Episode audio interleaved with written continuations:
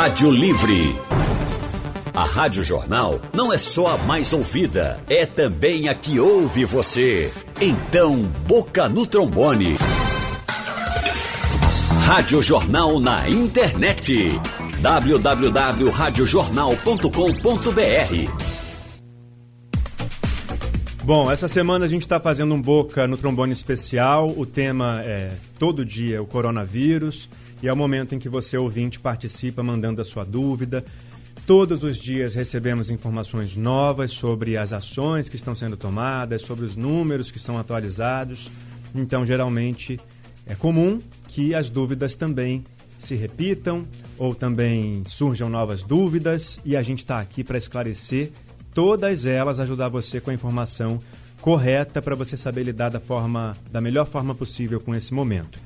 Quem vai responder a gente, quem vai ajudar a gente nessa conversa hoje é mais uma vez o Dr. Gabriel Serrano, que é infectologista e está na linha com a gente. Boa tarde para você, Gabriel. Boa tarde, Leandro. Boa tarde a todo mundo que está ouvindo a gente hoje. Gabriel, queria começar com uma pergunta que, na verdade, é para a gente comentar essa decisão. A gente acompanhou hoje é, um pronunciamento do governador fechando shoppings, parte do comércio.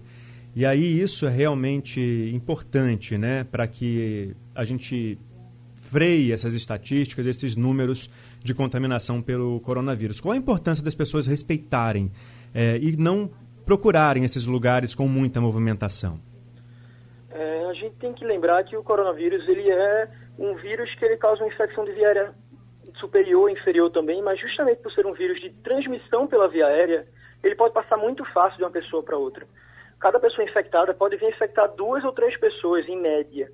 Então, a gente tentar diminuir os aglomerados, fazer com que essa progressão não seja tão abrupta, é muito importante. Porque a fase comunitária, ela chegou. As pessoas têm que entender isso. E agora que chegou, algumas medidas devem ser tomadas para que essa fase ela seja, digamos assim, diluída. As pessoas, digamos que nós teríamos 100 pessoas infectadas em vez de ter 100 pessoas no mesmo dia, é melhor você ter 100, essas mesmas 100 pessoas durante uma semana, digamos assim, porque aí você não faz com que o serviço de saúde seja colapsado, com um milhão de pessoas procurando atendimento ao mesmo tempo. Bom, então é importante que as pessoas mantenham aí essa orientação de ficar dentro de casa e até dentro de casa tomar os cuidados para não prejudicar outras pessoas. Isso, quando você diminuir a quantidade de pessoas é, é, no mesmo ambiente, você vai dificultar a vida do vírus, digamos assim. Se você tem menos gente em locais onde normalmente tem muitas pessoas, que são shoppings, são supermercados, cinema, bares, se você tiver menos pessoas nesses ambientes, é mais, fica mais difícil do vírus conseguir ter sucesso. Uhum. As pessoas têm que entender que o papel delas, mesmo que seja, ah, não, é uma infecção leve, então não tem problema, se eu pegar, eu fico bem no dia seguinte. É, mas a gente tem que lembrar que existe uma parcela da população que não tem essa chance. E se pegar o vírus, tem uma chance muito grande de ser grave. Uhum. Então, nós temos que pensar não só em nós mesmos, temos que pensar nos idosos, que todo mundo tem idoso em casa, tem algum idoso que conhece, que gosta. Você tem que pensar nessas pessoas, porque são as pessoas que têm maior risco de ter quadros graves. Certo, olha, tem uma ouvinte que mandou uma mensagem para a gente pelo WhatsApp, a gente vai ouvir agora a Lucineide Dias da Várzea. Boa tarde. É, eu estou querendo saber o seguinte: é, as pessoas que, que dependem de remédio que pegam na farmácia, esse de uso é, diário, que, é, que é, os médicos passam as receitas e a pessoa pode pegar na farmácia de graça, do programa do governo. Como é que os idosos fazem se, se no dia de pegar a medicação tem que sair de casa? Boa tarde, obrigada. Doutor Gabriel, a dúvida é essa, né? É, num caso extremo desse, como é que faz? É, normalmente, é, é, tentar, essas pessoas dificilmente moram sós, né? Essas pessoas devem pedir para alguém que é mais jovem, pedir para fazer compras para ela, ou buscar uhum. os remédios dela também. É, se a pessoa for sozinha, não tiver ninguém que possa ajudar, tentar buscar um vizinho ainda assim, alguma coisa do tipo. Mas, infelizmente, que não tiver ninguém, provavelmente vai precisar ir lá. Muitos locais ainda têm assistentes, é, os ACS, né, que são os assistentes de saúde, que aí podem tentar, com esses assistentes, ter a medicação recebida em casa. Mas a principal medida seria que o posto de saúde, a unidade primária, reconhecesse esses idosos que não tem ninguém jovem que possa ir buscar por ele e levasse a medicação para cada um desses idosos. Certo, então, se proteger e inclusive a gente está é, tá acompanhando, né, a mobilização de voluntários em condomínios se oferecendo para fazer esse trabalho. Mas, doutor Gabriel, é importante que essas pessoas também que fazem esse trabalho voluntário tenham consciência de que elas precisam cumprir todas as orientações aí para que elas também não levem o vírus para dentro da casa dessas pessoas, desses idosos, né? Isso. O ideal é, inclusive, é, orientar as pessoas de que quando, por exemplo, for fazer co compra para um idoso, quando depois que entregar a, a, compra ou coisa do tipo, os idosos que receberem têm que lembrar também que eles têm que limpar aquilo que eles estão recebendo. Entendeu? Se não tiver álcool 70, o ideal, inclusive, é que seja com água e sabão. Recebeu fruta, lavar bem com água e sabão, como a gente sempre deveria fazer. Mas uhum. isso tem que ser feito com tudo. Caixa do leite, em vez de botar na geladeira direto, passa água e sabão. Uhum. Sempre lavar esses materiais que vêm do ambiente que pode estar infectado. Certo. Olha, a Maria de Escada, ela pergunta uma dúvida que é recorrente aqui. A pessoa que já teve coronavírus pode ter de novo? Os estudos até agora mostram que não é, nós tivemos alguns casos que alguns exames vieram positivos, mas isso não quer dizer que a pessoa ainda estava com a doença. Ela podia ter pedaços do vírus, digamos assim, que poderiam ainda positivar o exame durante um tempo. Uhum. Mas a princípio não. Quem pega uma vez, pega e não pega mais. Certo. Agora a dúvida é do Enilson, de Goiânia. Ele quer saber. É, ele, primeiro ele fala sobre a medida que o governo está tomando, que fala que tem que ser mais duro ainda para resolver esse problema. Em relação aos bancos, a dúvida dele é o que fazer para se prevenir nesses locais que continuam funcionando, que as pessoas continuam precisando ir, mas que é, merecem também a atenção. Né? O banco, por exemplo, a agência bancária, é um lugar de movimentação intensa de pessoas, em que as pessoas botam, por exemplo, as mãos no caixa eletrônico, é, depois colocam as mãos no dinheiro, o dinheiro circula. O que, que tem que fazer para se prevenir? O, ideal é você tentar andar com menos dinheiro, inclusive, né? Você não precisar tanto ir ao banco. Hoje em dia que nós temos a tecnologia ajudando tanto, isso vai diminuindo. Mas sempre de usar caixa eletrônico, de usar a maquineta, tentar usar álcool gel em seguida ou lavar a mão em seguida. De preferência antes e depois de utilizá-los. É, inclusive, a maioria das operações que são realizadas em bancos só devem estar realizando aquelas mais importantes, digamos assim. As operações básicas que são feitas em caixas não eletrônicos, elas deveriam estar sendo suspensas por enquanto.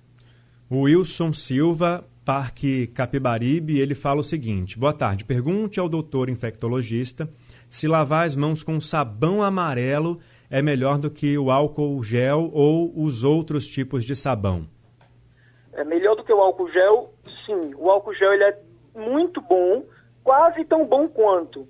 Mas o ideal mesmo é água e sabão. Até porque água e sabão eles não evaporam na mesma velocidade que o álcool normal e é, não chega a ser do mesmo jeito que o álcool gel, né? Você não tem aquele perigo, digamos assim, do que realmente importa, que é o álcool, e ir embora. Com água e sabão isso é mais tranquilo. E não tem diferença usar sabão amarelo, sabão neutro, sabão detergente, se for o jeito. O importante é lavar a mão com água e sabão.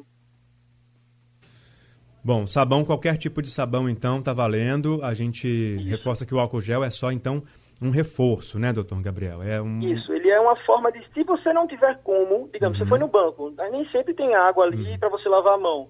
Você usa o álcool gel antes, utiliza o caixa e depois utiliza de novo o álcool gel. Tá entendendo? Lembrando sempre que o álcool gel ele deve ter os mesmos passos de lavar a mão. São sete passos, lavar o punho entre os dedos, embaixo ali da unha, esfregando na palma da mão. Isso em média de 20 a 30 segundos.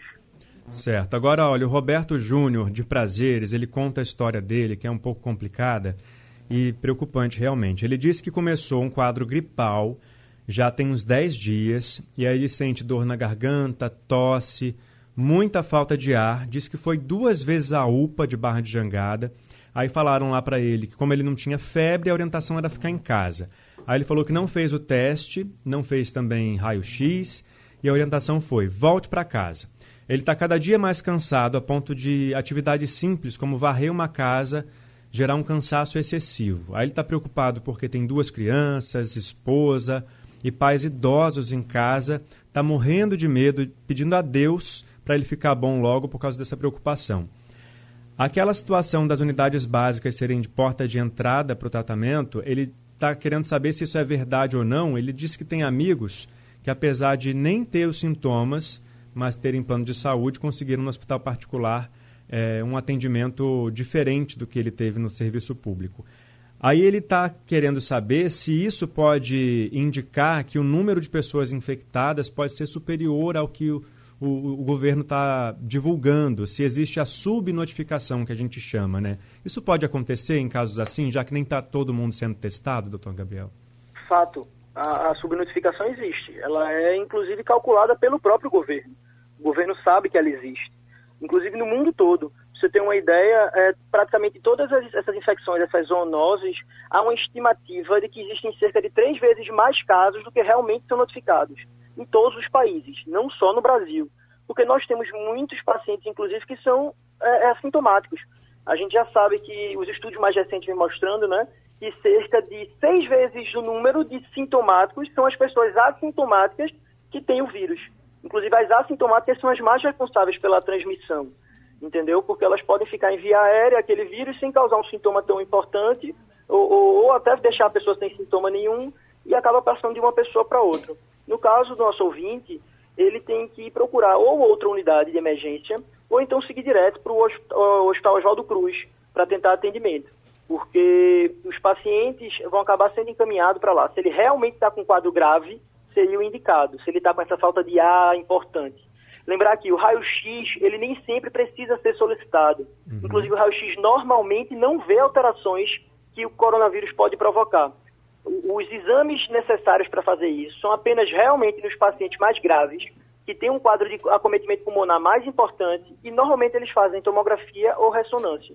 Então, o médico que não pede um exame de sangue, nem pede um raio-x, ele não está fazendo errado. Ele, inclusive, está ajudando a pessoa para que ela possa ir embora mais rápido. Certo. Pelo painel interativo, Leonardo Estevão pergunta o seguinte: ele é de Garanhuns e quer saber, doutor Gabriel, quanto tempo depois de pegar a doença a pessoa tende a melhorar? Depois de pegar a doença, é, é um, são dois momentos, na verdade. Você tem um processo de infecção, depois que pega o vírus, você fica mais ou menos 5 a 7 dias assintomático. Você começa a apresentar sintomas e esses sintomas duram, em média, 7 a 14 dias. Certo. Então, em duas semanas, depois que aparecem os sintomas, a pessoa tende a ficar melhor.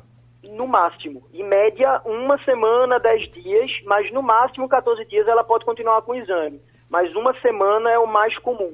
Uhum. O Wilson Duarte do Barro mandou uma mensagem pelo nosso WhatsApp. Vamos ouvir. Boa tarde. Meu nome é Wilson Duarte. Eu moro na, no Barro, trabalho no hospital e lá está faltando álcool gel, assim como também está faltando máscara. Mas no carnaval não faltou camisinha, nem faltou outros acessórios para o carnaval, nem o carnaval foi suspenso. A nossa vida, como é que fica referente aos hospitais? Obrigado. Olha, doutor Gabriel Wilson fala aí né, dos preservativos distribuídos no carnaval para prevenir infecções sexualmente transmissíveis e está falando, faltando, falando que faltam máscaras, né, álcool gel são coisas diferentes, né? É importante a gente pontuar, né? Tão importante quanto ter o álcool em gel é ter o preservativo no carnaval, né? E aí como é que faz, então, na falta desses produtos? A máscara a gente sabe que nem todo mundo precisa usar, né? Isso. A gente tem que lembrar, em primeiro lugar, que o fato de ter camisinha não é o fator que determina que vai faltar máscara né? e álcool gel. Não é porque tem camisinha que falta álcool gel e máscara. São duas coisas diferentes, são duas verbas diferentes, inclusive. É, o que a gente tem que entender é que os locais onde temos trabalhadores de saúde precisam sim ter o EPI, que é o equipamento de proteção individual adequado. Aqueles locais em que isso não está acontecendo, os funcionários devem entrar em contato com os seus, seus sindicatos e com seus conselhos para que isso seja reivindicado. Entendeu? Não, não tem lógica um local funcionar para atender as pessoas em que os próprios funcionários correm risco de, de, ser vítima. É feito um bombeiro, onde quando você tem um carro que está para explodir, ele não pode entrar dentro do carro para salvar uma pessoa, mesmo é, que aquela pessoa esteja ali a, a, prestes a morrer, por exemplo, porque ele pode se tornar mais uma vítima. Então ele tem que ter a, a situação bem analisada. É, esses locais precisam sim ter o equipamento necessário para que a gente possa ajudar a população. Os profissionais de saúde agora estão na linha de frente e vão ser as principais vítimas sim do vírus. Tá certo, doutor Gabriel. Como sempre, nosso tempo não foi suficiente para responder todas as perguntas que chegaram aqui. De qualquer forma, mais uma vez eu te agradeço muito por você ter ajudado a gente e tenha uma boa tarde aí para você. Obrigado, Leandro. Obrigado a todos. É, eu só queria que as pessoas ficassem tranquilas. A grande maioria terá sim quadros leves. A uhum. gente só precisa entender que o pânico agora ele vai atrapalhar mais do que ajudar. Cada um fazendo a sua parte, a gente vai conseguir identificar a progressão desse vírus e vamos ter uma, uma saída mais fácil. Eu acho que todo mundo pode fazer a sua parte. Obrigado pelo espaço também. Tá certo. Tenho certeza que a gente vai voltar a conversar pelos próximos dias. Boa tarde para você. Eu não tenho dúvida nenhuma. tchau, tchau. Abraço. Tchau. Acabamos de conversar com o médico infectologista Gabriel Serrano para tirar as dúvidas dos nossos ouvintes sobre o novo coronavírus. Hoje a gente está dedicando todo o Rádio Livre para falar sobre o novo coronavírus. Aqui em Pernambuco são 22 casos confirmados. O governo anunciou medidas mais duras hoje para combater a, a pandemia aqui no estado. A partir de sábado, shoppings fechados, comércio da praia fechado, lojas, salões de beleza fechados, restaurantes só para entrega. E essas informações vão gerando cada vez mais dúvidas na população. A gente vai fazer agora uma nova entrevista sobre o novo coronavírus. Você pode participar mandando a sua pergunta para a gente pelo painel interativo no site da Rádio Jornal e pode participar também mandando a sua pergunta para o nosso WhatsApp, pode ser texto, pode ser áudio. O número é o 99147 8520. 99147 8520. Quem conversa com a gente agora é o médico epidemiologista e presidente do Sindicato dos Hospitais, Dr. Jorge Trigueiro. Boa tarde, Dr. Jorge. Boa tarde, Leandro. Boa tarde, ouvinte do Rádio Jornal. Bom, a gente anteriormente conversou com o Dr. Gabriel, eu fiz a pergunta para ele vou repetir para o senhor reforçar essa necessidade de isolamento. É, o governo de Pernambuco vai fechar os shoppings, vai restringir o comércio. Por que, que é tão importante que essas medidas sejam adotadas e seguidas?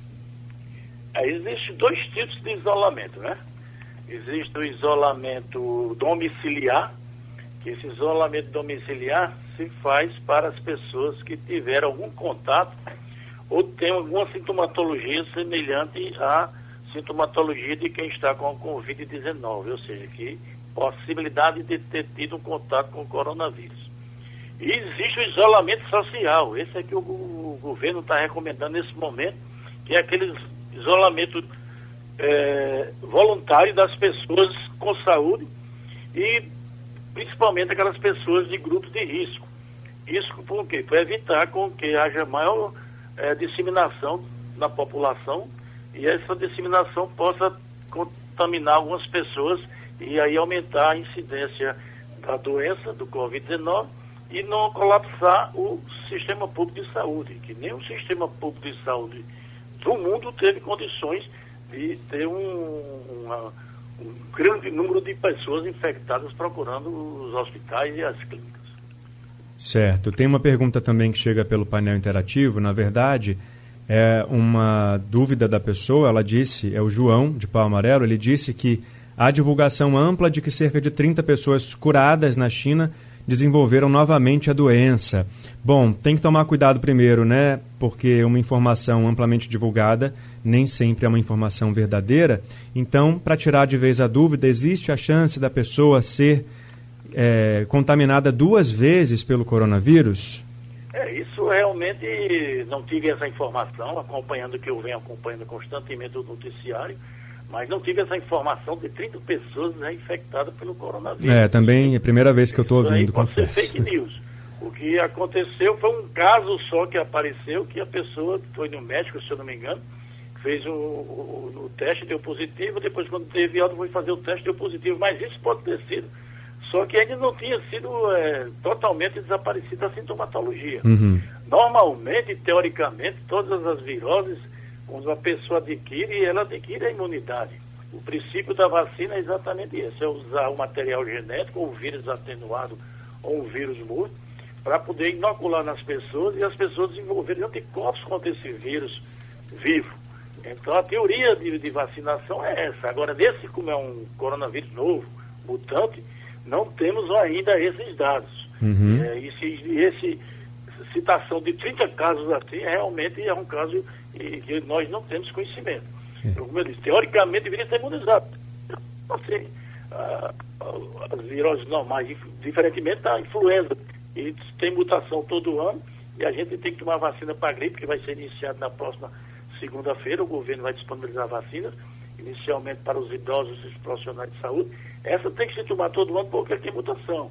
Mas as sarinas, vacinas de sarampo, rubéola, catapora, essas dão imunidade para o restante da vida, como também a vacina da febre amarela, que agora só precisa tomar uma dose. Então, teoricamente, a pessoa que teve uma infecção viral deveria estar imunizada.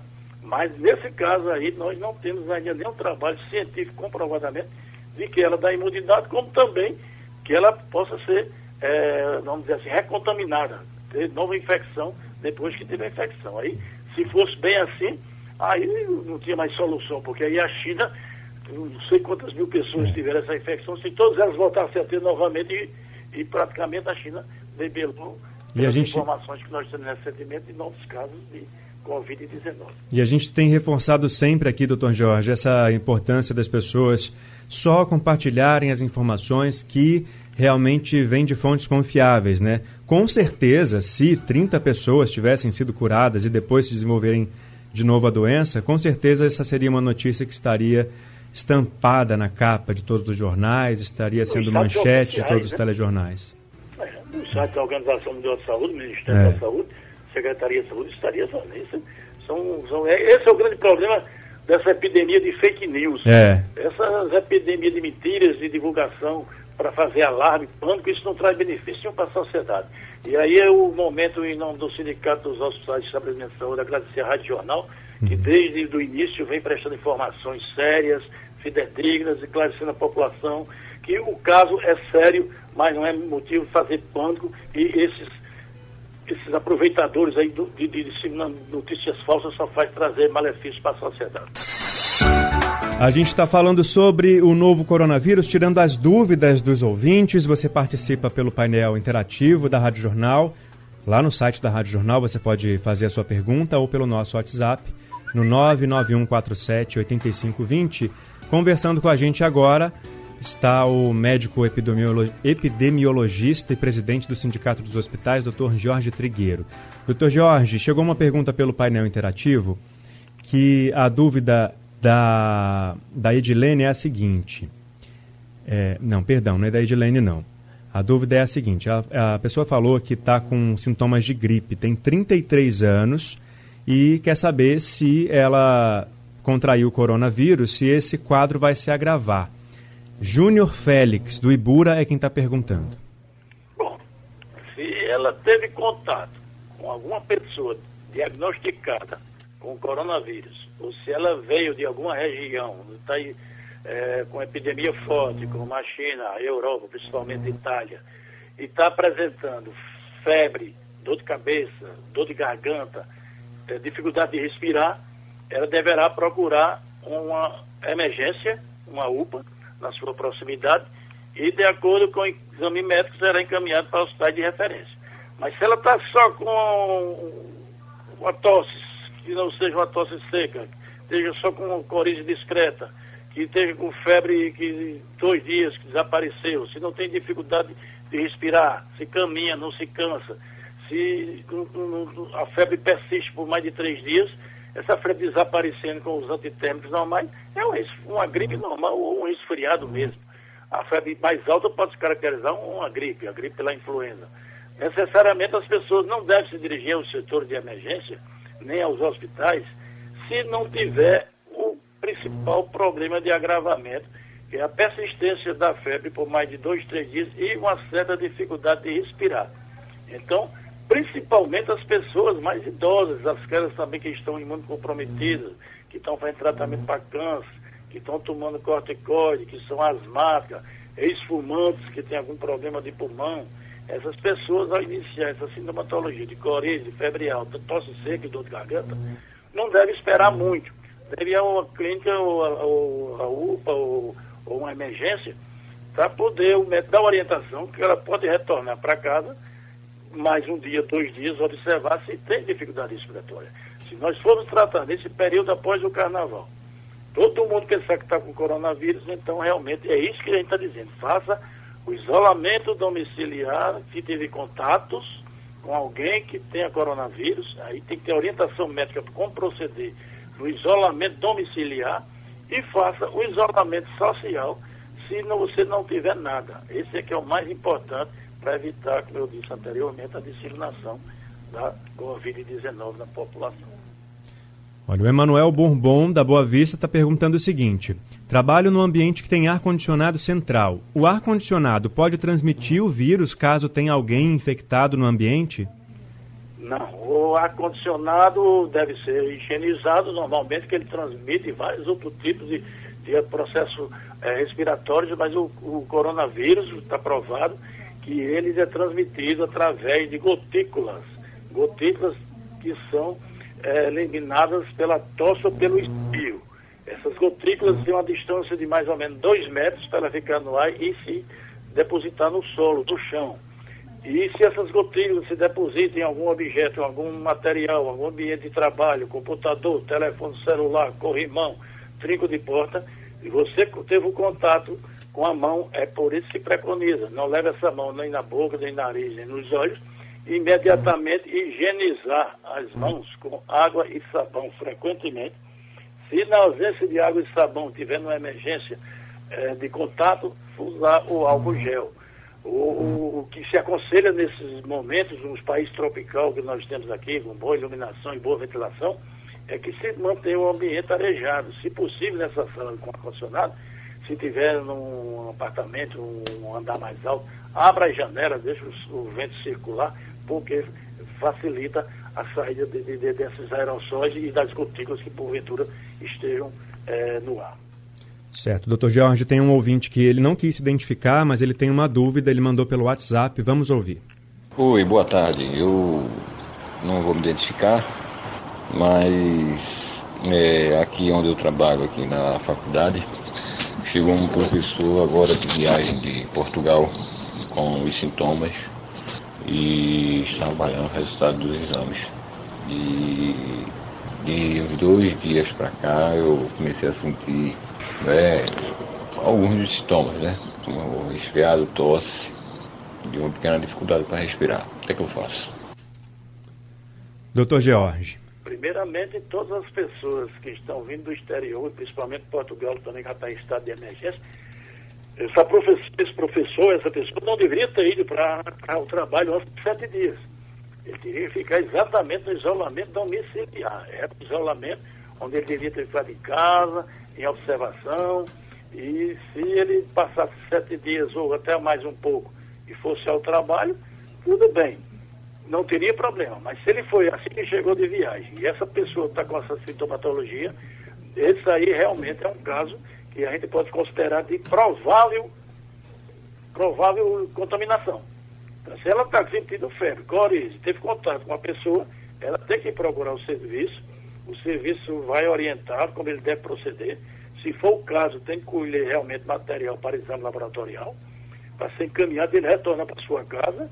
Ele não deveria estar no trabalho mais. Inclusive, hoje existe até a própria recomendação que as pessoas com esse tipo de sintomatologia fiquem em casa, pode fazer até uma autodeclaração de que está doente e não comparecer ao trabalho, que ele não será penalizado. É o que se recomenda. A população não pode ir para trabalho, não pode ir para emprego com coriza, com febre e com dor de garganta não pode estar saindo de casa. Se a gente está aconselhando as pessoas com saúde não sair, imagine uma pessoa nessas condições de ir para o é. trabalho. A população tem de colaborar, tem de conscientizar. A gente sabe que uma pessoa desse tipo que vem de Portugal, ela tem a possibilidade de contaminar de 3 a 6, esse de 3 a 6 vai para 36, e menos de, de 4, 5, 6 dias já tem uma infinidade de pessoas que possam estar contaminadas. Então, quando esse professor que chegou do Portugal já devia, pela até seu nível intelectual, ter ficado em casa sete dias, é a recomendação, no mínimo sete dias. Verdade. Poderia ter para o trabalho. Esse outro colega dele, não sei se é professor se é funcionário da faculdade, também já deveria ter se ausentado, já deveria ter procurado no serviço de saúde. Ainda mais num ambiente desses, né? Usar o bom senso, usar a inteligência mesmo para poder colaborar com é, esse momento em que todos precisamos Exatamente. cuidar da nossa saúde e da saúde das outras pessoas também. Obrigado. E a responsabilidade social. Isso. Doutor Jorge Trigueiro, muito obrigado pela sua participação. Infelizmente não conseguimos responder todas as perguntas que chegaram, mas nosso tempo infelizmente acabou. Ok, Leandro, obrigado e contra a disposição para qualquer outra oportunidade. Até, até mais. Obrigado mais uma vez. Acabamos de conversar com o médico epidemiologista e presidente do Sindicato dos Hospitais, Dr. Jorge Trigueiro. Sugestão ou comentário sobre o programa que você acaba de ouvir, envie para o e-mail ouvinte@radiojornal.com.br ou para o endereço Rua do Lima 250, Santo Amaro, Recife, Pernambuco.